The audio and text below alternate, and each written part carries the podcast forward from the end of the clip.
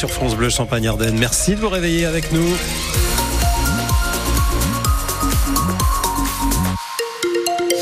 À 7h04, 5 degrés, pas plus à l'heure qu'il est, mais le vent est bien calmé. On va voir comment ça évolue dans la journée juste après le journal. Alexis Arad, ils sont un peu moins de 1000 et depuis deux ans, ils tentent de se reconstruire une vie loin de chez eux. Des familles ukrainiennes arrachées à leur ville et village par l'invasion russe de leur pays il y a pile deux ans. Ils sont 1200 à être arrivés dans la Marne et la majeure partie est toujours là deux ans après pour essayer de retrouver une vie normale. Parmi elles, il y a la famille de Yulia, âgée d'une cinquantaine d'années, cette habitante de Kharkiv à l'est de l'Ukraine, près de la frontière russe. Elle a décidé de quitter son pays au printemps 2022 avec sa mère, âgée de 75 ans, sa fille aînée de 30 ans et son fils de 7 ans. Yulia vit aujourd'hui avec son fils Sergi et sa mère dans un appartement au Châtillon à Reims, mais avant de pouvoir arriver ici, il a fallu vivre dans la cave sous les bombes. Uh, On a vécu deux mois dans un sous-sol. C'était très difficile. Très difficile pour. Euh, très difficile surtout pour maman parce qu'elle est handicapée. Et mon fils Sergi a fêté son anniversaire dans ce sous-sol. C'est six ans. On a vu notre maison être uh, bombardée. Et toutes les nuits, on avait peur. Tout le monde pleurait, criait. Et on a compris qu'on ferait mieux de partir.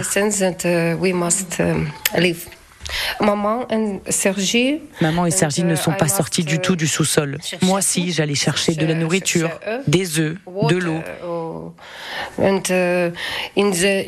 Et la nuit, je cuisinais. C'était très difficile pour euh, ma famille. Like, uh, six mois. Six mois plus tard, Sergi a eu des problèmes psychologiques. Toutes les nuits, il criait J'ai peur, maman, maman, maman, bombe, maman. Maintenant, ça va mieux. Il ronfle même.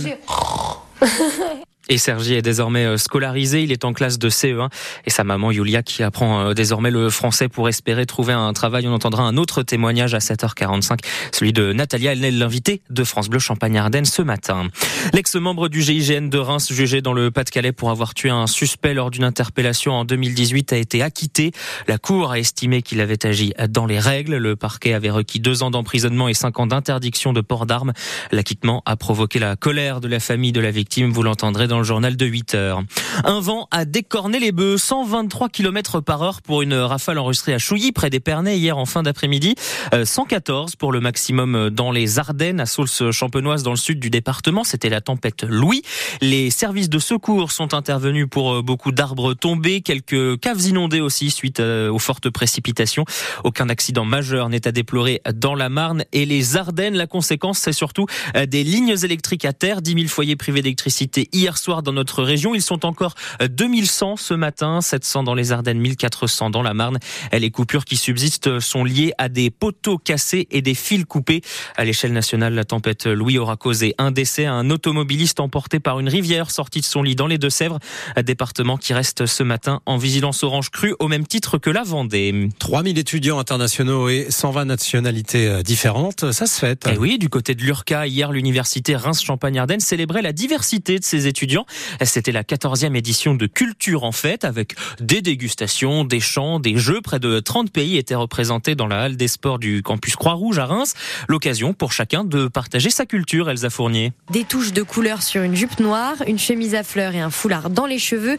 Gabriella décrit sa tenue traditionnelle portugaise. Alors en fait ça c'est la tenue de Nazareth, donc de la ville d'où je viens. Si on compte, il y a vraiment une, deux, trois, quatre, cinq, six et sept jupes parce qu'en fait on est un village de on est la capitale du surf. Il faut être bien équipé pour pas tomber à cause de l'équilibre et puis aussi il faut pas avoir froid.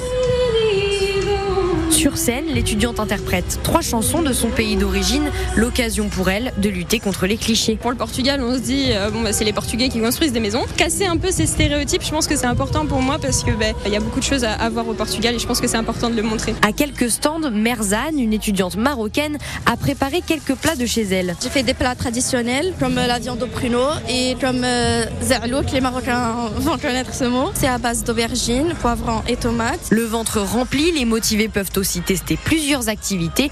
Feng, une ancienne étudiante de l'URCA, présente la calligraphie chinoise. Il y a plusieurs euh, types de pinceaux. Euh, déjà la taille, et puis après, il y a les différents poils. Parce qu'on fait avec le poil de mouton et puis aussi avec le poil de loup. Devant son stand, les visiteurs s'enchaînent. Chacun veut faire inscrire la traduction de son prénom à l'encre de Chine. Et voilà, Culture en fait, euh, qui l'année dernière avait accueilli près de 1500 visiteurs. Il est 7h05, allez, le Champagne fait son cinéma. Ce soir, c'est la 49e édition des Césars à l'Olympia à Paris et le Champagne Canard du Chêne est le partenaire officiel de la cérémonie, euh, présidé par euh, l'actrice Valérie Lemercier. Cette année, c'est diffusé en direct sur Canal+. Alors, lors de la cérémonie, la maison Canard du Chêne proposera sa cuvée Léonie. Il y aura ensuite quelques blancs de blanc et des blancs de noir pour le dîner de gala qui aura lieu au Fouquet.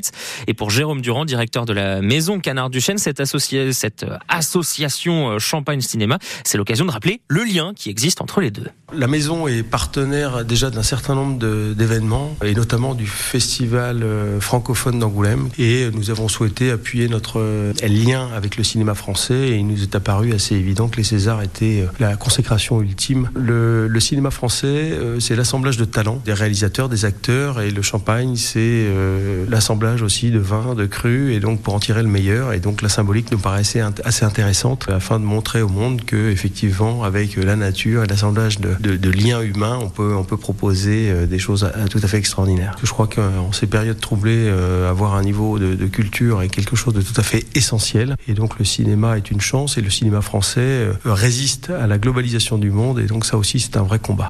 Canard Duchesne, partenaire euh, du cinéma, mais aussi de la voile cette année. La maison est sur la course Arkea Ultimate Challenge, 40 000 km sur les océans du globe et une arrivée à Brest euh, dans les prochaines heures là pour pour les premiers avec donc une bouteille bah de Canard Duchesne à l'arrivée pour pour sabrer une fois qu'ils auront passé la ligne. Et puis on termine avec la mauvaise soirée pour les clubs français en Ligue Europa de football. Ça passe à la trappe, fini en barrage pour Rennes malgré la victoire 3-2 face à l'AC Milan. Il fallait gagner par plus de 3 buts d'écart hier. Au revoir Toulouse aussi, défaite à l'aller nul au retour contre contre le Benfica Lisbonne.